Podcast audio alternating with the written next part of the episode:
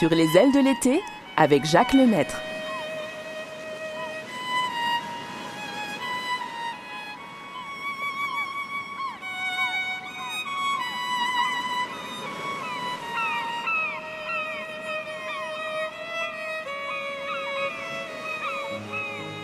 Bonjour tout le monde. Euh, Déjà notre dernière émission de l'été en ce qui concerne la musique. Et pour débuter, bien évidemment, nous aurons euh, la suite et la fin de My Fair Lady de Lerner et Lowe. Et en plus, je vous promets de la musique de Chopin pour compléter l'émission. My Fair Lady avec euh, Kiri Tekanawa et Jeremy Irons. Voici la suite.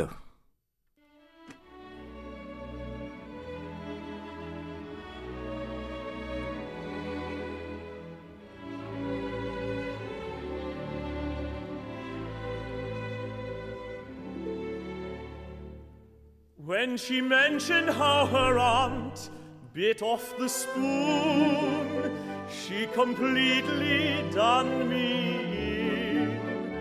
And my heart went on a journey to the moon when she told about her father and the gin. And I never saw more enchanting farce than the moment when she shouted, Move your bloomin'. Yes, sir? Is Miss Doolittle at home? Yes, sir. You needn't rush. I want to drink in this street where she lives. Yes, sir.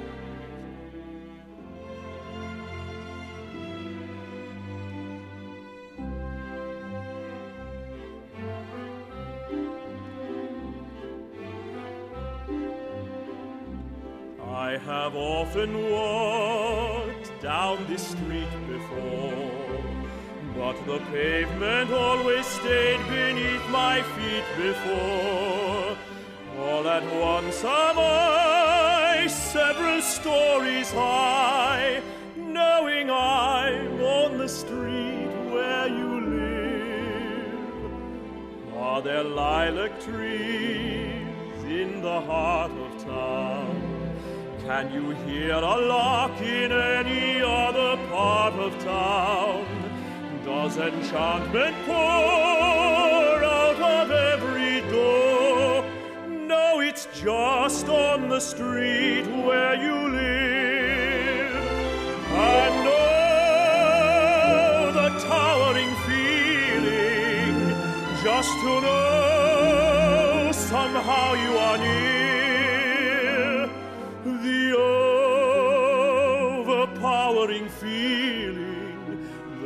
Any second you may suddenly appear. People stop and stare, they don't bother me. For there's nowhere else on earth that I would rather be. Let the time go by.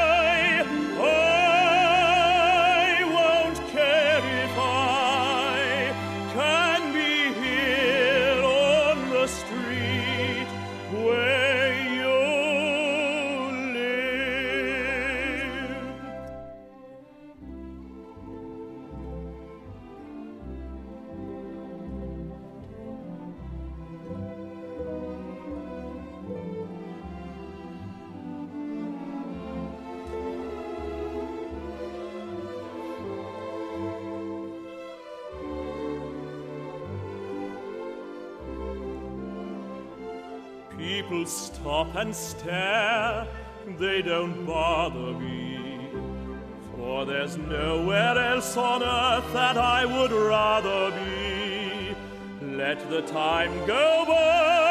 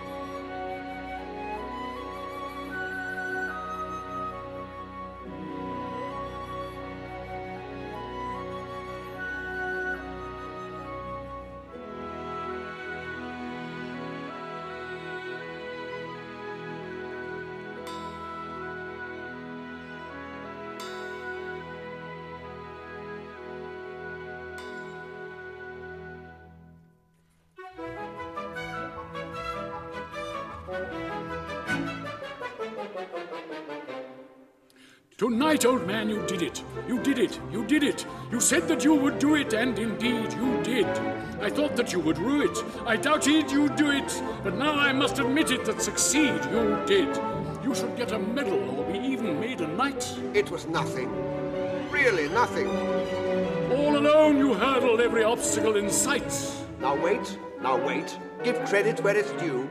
A lot of the glory goes to you. But you're the one who did it, who did it, who did it. As sturdy as Gibraltar, not a second did you falter. There's no doubt about it. You did it. I must have aged a year tonight. At times I thought I'd die of fright. Never was there a momentary lull. Shortly after we came in, I saw at once we'd easily win, and after that I found it deadly dull. You should have heard the oohs and ahs, everyone wondering who she was. You'd think they'd never seen a lady before. And when the Prince of Transylvania asked to meet her and gave his arm to lead her to the floor, I said to him, You did it, you did it, you did it. They thought she was ecstatic and so damned aristocratic, and they never knew that you did it. Thank heavens for Zoltan Karpathy. If it weren't for him, I would have died of boredom. He was there all right and up to his old tricks. Karpathy? That dreadful Hungarian? Was he there? Yes. That blackguard who uses the science of speech more to blackmail and swindle than teach. He made it the devilish business of his to find out who this Miss Doolittle is. Every time we looked around, there he was, that hairy hound from Budapest. Never leaving us alone, never have I ever known a ruder pest. Finally, I decided it was foolish not to let him have his chance with her. So I stepped aside and let him dance with her. Oozing charm from every pore, he oiled his way around the floor. Every trick that he could play, he used to strip her mask away. And when at last the dance was done, he glowed as if he knew he'd won. And with a voice too eager and a smile too broad, he announced to the hostess that she was a fraud. No. Jawohl.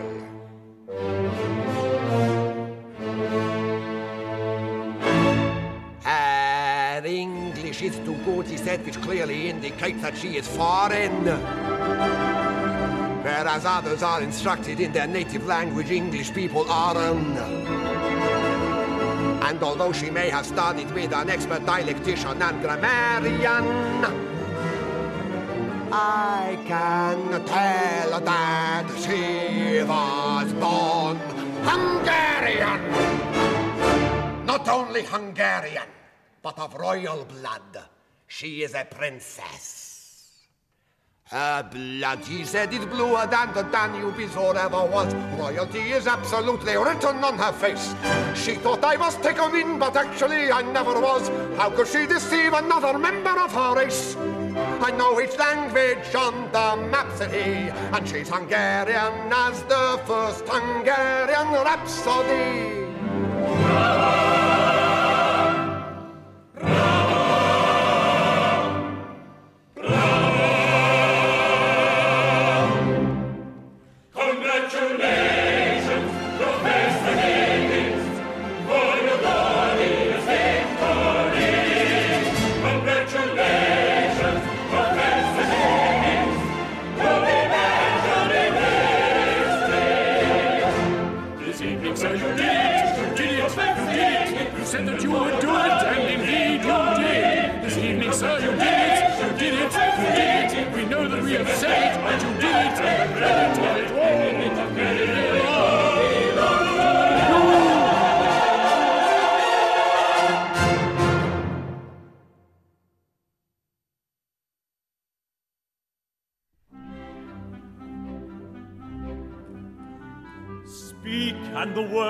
Full of singing, and I am winging higher than the birds.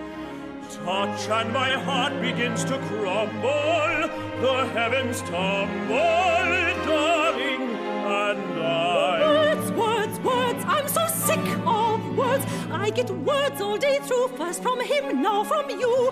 Is that all you blighters can do?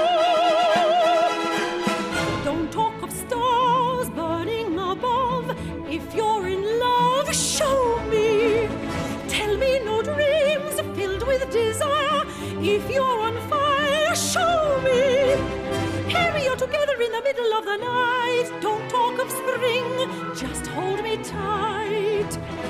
Anyone who's ever been in love will tell you that this is no time for a chat. Haven't your lips longed for my touch? Don't say how much. Show me, show me. Don't talk of love lasting through time. Make me no undying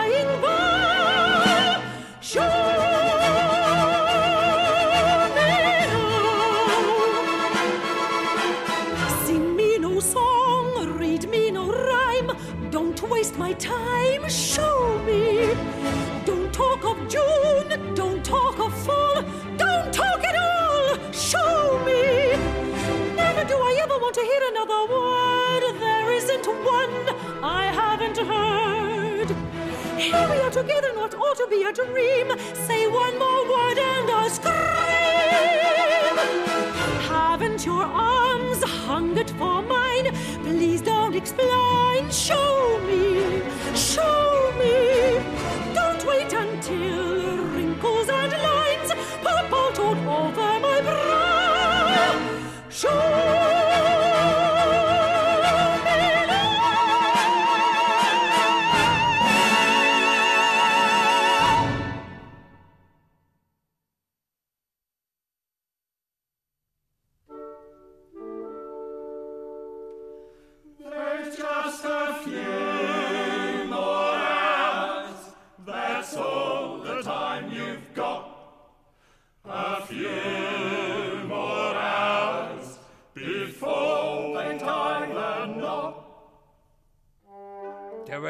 drinks and girls all over London, and I have to track them down in just a few more hours.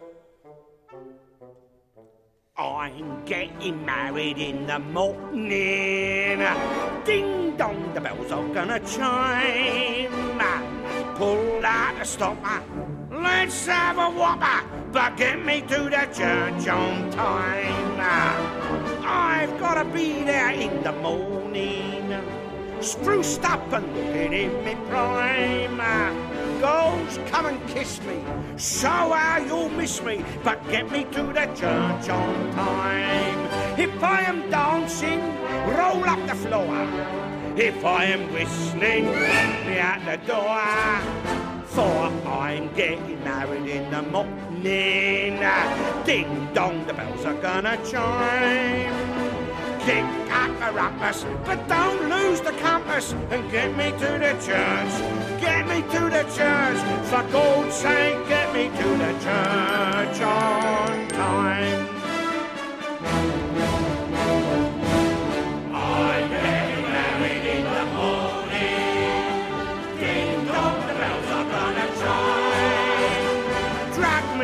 Jail me, stamp me and mail me, but get me to the church on time. I gotta be there in the morning, spruced up and looking in me prime. Some bloke who's able, lift up the table and get me to the church on time. If I am flying, then shoot me down. If I am wooing, get her out of town.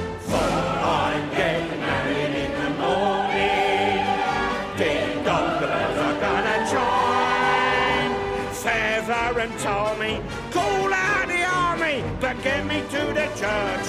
Get me to the church. For God's sake, get me to the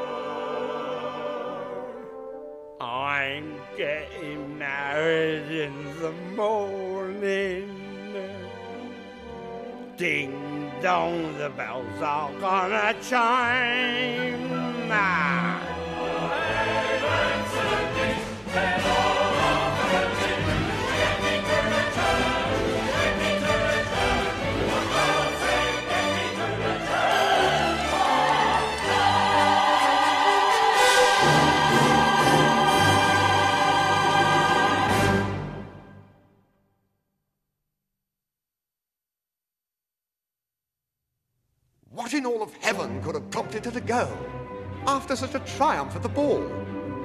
What could have depressed her? What could have possessed her? I cannot understand the wretch at all.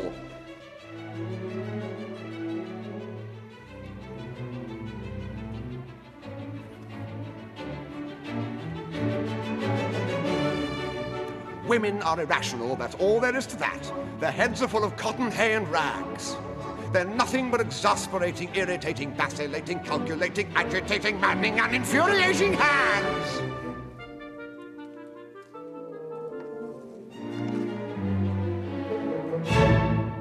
Pickering. Mm-hmm. Why can't a woman be more like a man? Mm-hmm. Yes. Why can't a woman be more like a man? Men are so honest, so thoroughly square, eternally noble, historically fair, who, when you win, will always give your back a pat. Why can't a woman be like that? Why does everyone do what the others do? Can't a woman learn to use her head?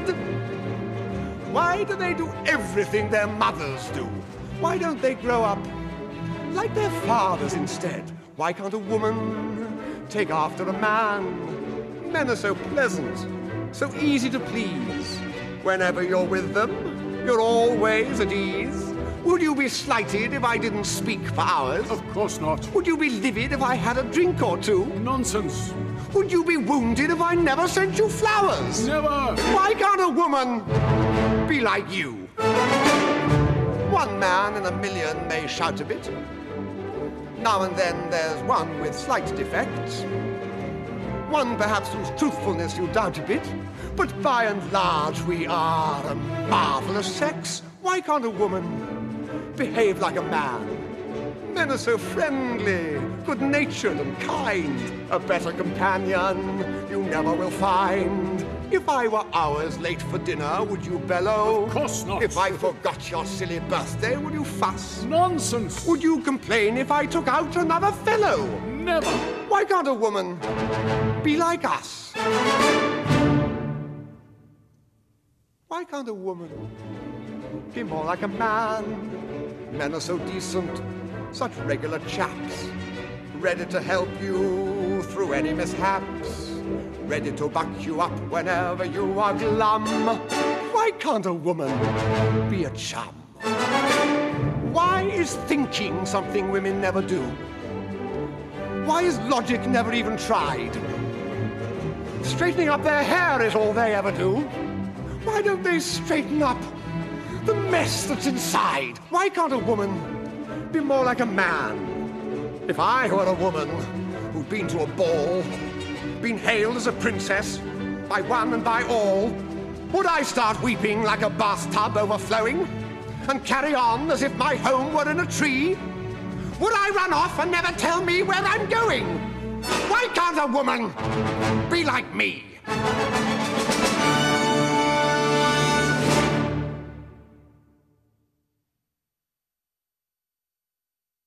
What a fool I was! What a dominated fool to think you were the earth and sky! What a fool! What an addle-pated fool! What a mutton-headed dolt was I! No, my reverberating friend, you are not the beginning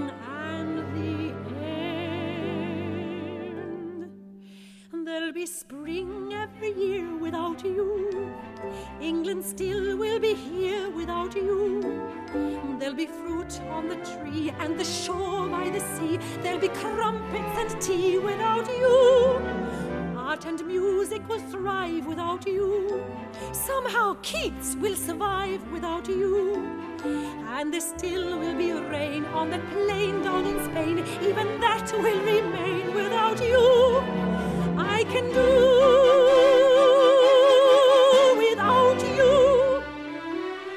You, dear friend who talk so well, you can go to Hertford, Hereford, and Hampshire. They can still rule the land without you. Windsor Castle will stand without you. Without much ado, we can all muddle through without you. Without your pulling it, the tide comes in. Without your twirling it, the earth can spin. Without your pushing them, the clouds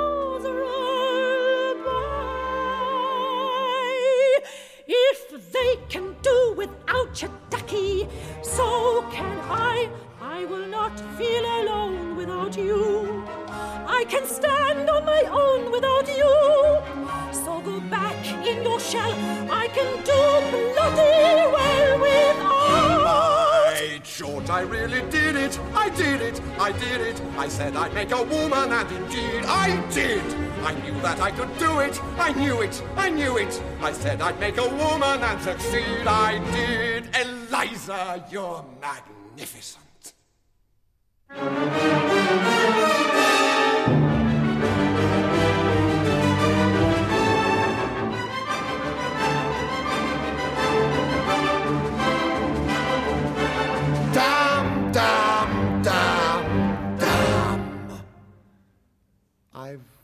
Grown accustomed to her face.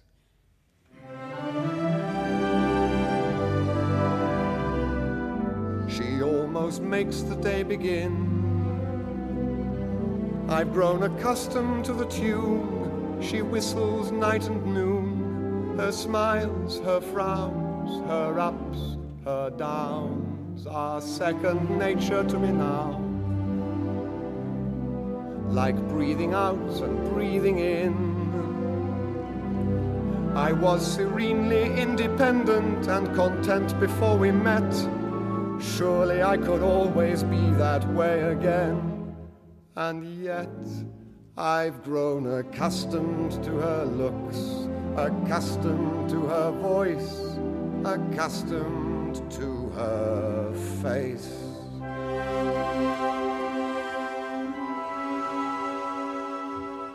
Marry Freddie. What an infantile idea. What a heartless, wicked, brainless thing to do. But she'll regret it. She'll regret it. It's doomed before they even take the vow. I can see her now, Mrs. Freddie Eynsford Hill, in a wretched little flat above a store. I can see her now, not a penny in the till, and the bill collector beating at the door. She'll try to teach the things I taught her, and end up selling flowers instead. Begging for her bread and water, while her husband has his breakfast in bed.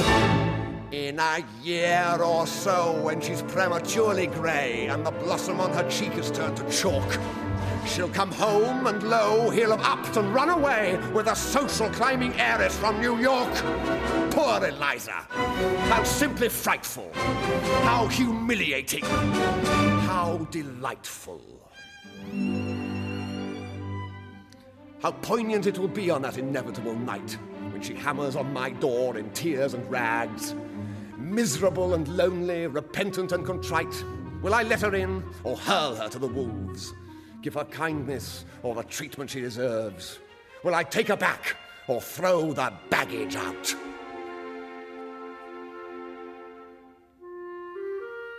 I'm a most forgiving man. The sort who never could, ever would, take a position and staunchly never budge.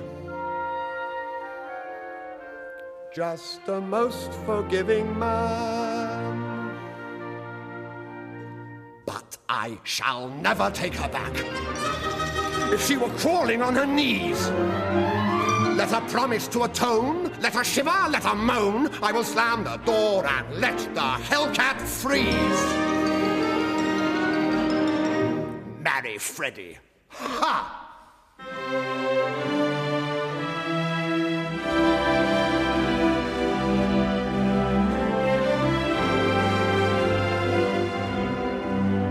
But I'm so used to hear her say good morning every day.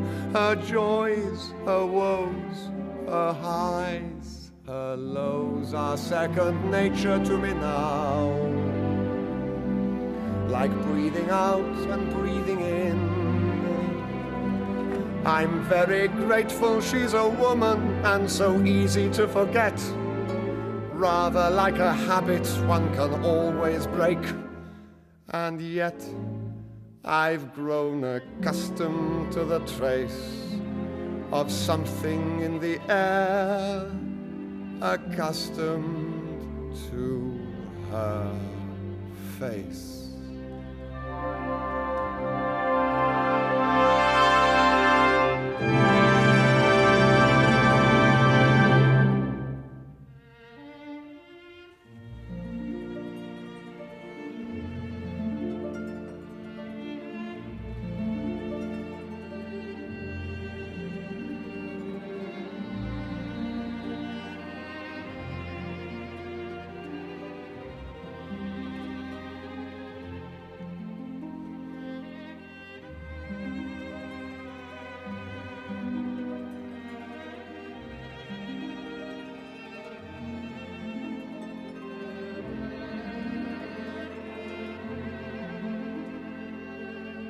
Eliza? Where the devil are my slippers?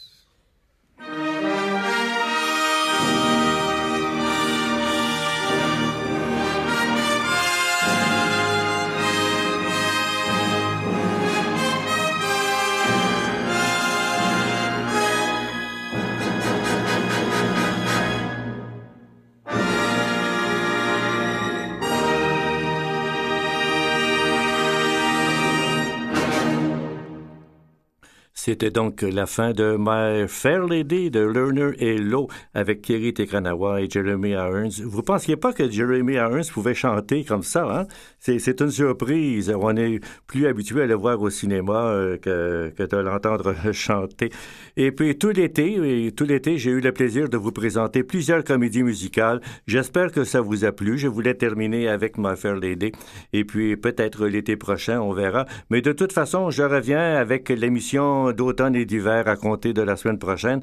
Euh, l'heure, c'est pas encore tout à fait certain, mais ce sera une émission d'une heure comme euh, les années précédentes et j'espère que ça vous plaira aussi.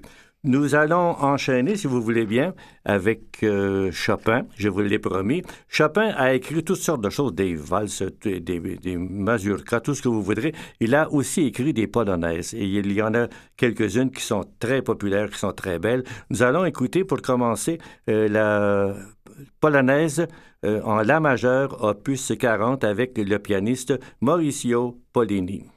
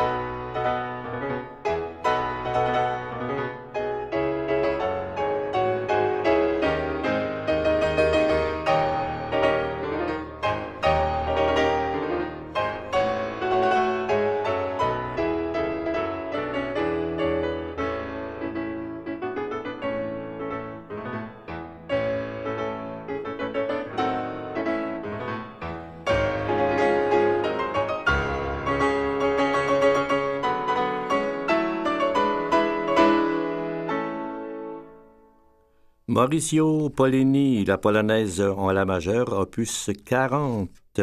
Martha Argerich, Martha, Martha un jour, euh, fut l'épouse de Charles Dutoit, euh, notre ancien chef d'orchestre, mais plus maintenant, bien sûr.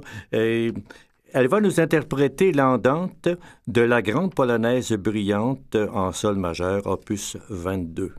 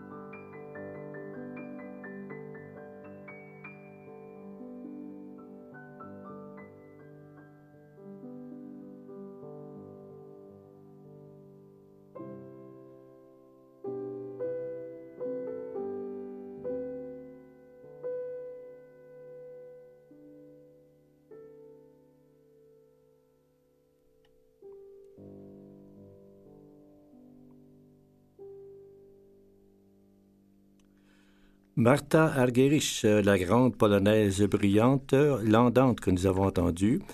Mauricio Polini nous revient avec une belle polonaise en La bémol majeur, opus 61.